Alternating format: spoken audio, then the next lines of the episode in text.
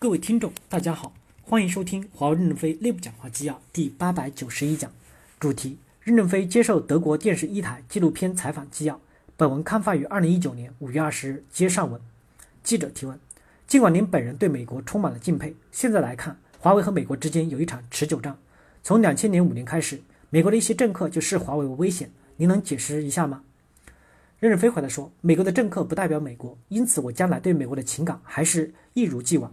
对美国的政客，我也不恨他们。为什么？他们拿着鞭子抽着华为，提醒我们要努力奋斗。我们只要不努力奋斗，就会被把我们打垮。这点对我们也是有好处的，没有外部的压力，内部就缺少动力。记者问：二零零七年，美国国家安全局黑进了华为的网络，甚至包括您个人的网络往来通讯。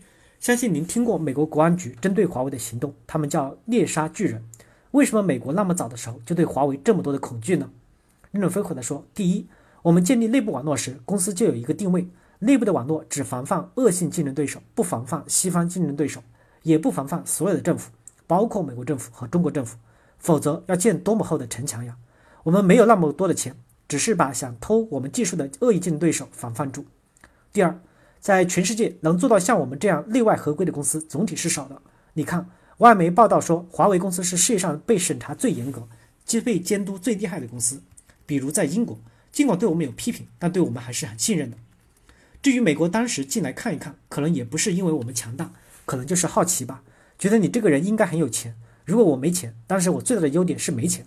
当然，今天我也已经被外面说是资本家了。过去真没钱，中国反腐那么厉害，这么多年没有我们的事儿。我们在国外也是夹起尾巴做人。我们未来要更加的注意内外合规的管理，提高更高的标准。我们前三十年是穿着草鞋的农民走进了这个殿堂。农民适应新的内外合规的体制需要一个过程，所以在整个信息网络中专门有一个定位，不防范任何政府，只防范恶性竞争对手，不能把我们的核心技术偷走。记者提问：现在处于一个非常热闹的时间阶段，美国针对华为有一系列的指责，而且这些指责在过去的几年都指的是同样的事情，例如华为为中国政府从事间谍活动，华为为中国共产党所控制。最近特朗普总统签发了一个行政命令，禁止美国技术公司与华为做生意。用他们的话说，华为危及了美国国家安全和外交政策的利益。您觉得这是什么样的性质？是一种猜测、贸易战，还是政治上的对立？任正非回来说：“我不太理解特朗普的这个决定，因为我们在美国没有网络，在美国没有任何市场，怎么威胁到美国的安全呢？美国做出这个决定也不完全合乎法治国家的所作所为，因为美国在纽约东区法院已经起诉了我们，我们已经抗诉说我们是无罪的。法庭总要有辩论和判决以后。”你再来处罚我，我们应该可以理解法律的程序。现在不按程序出牌，我们不清楚怎么理解。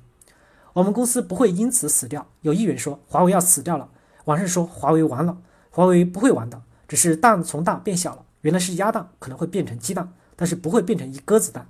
我觉得规模会有收缩，但不会有太大的问题。我们在最高端的领域不会输给美国，但是最低端的领域可能会选择放弃，因为太低端的领域我们从来没有自己开发过部件。因为低端的领域迟早会被淘汰，我们认为销售的增长可能会差一点，但不会负增长，一定是正增长。至于这样的决定，美国政治家应该没有考虑到美国企业的利益。美国企业也需要市场，他们需要向中国供应芯片、供应零部件来占领中国十三亿人口的市场。如果什么都不供应，把中国逼成了什么都自己生产以后，他就不可能成为世界霸主了。世界的霸主主要为七十五亿人服务，少了十三亿就是少了四分之一。至于哪些高端零部件应该有所管制？不是已经有瓦尔森瓦森纳协议了吗？他坚持瓦森纳协议就可以了，有必要连一个小螺丝钉都要限制住吗？政治家可能太不懂技术了。感谢大家的收听，敬请期待下一讲内容。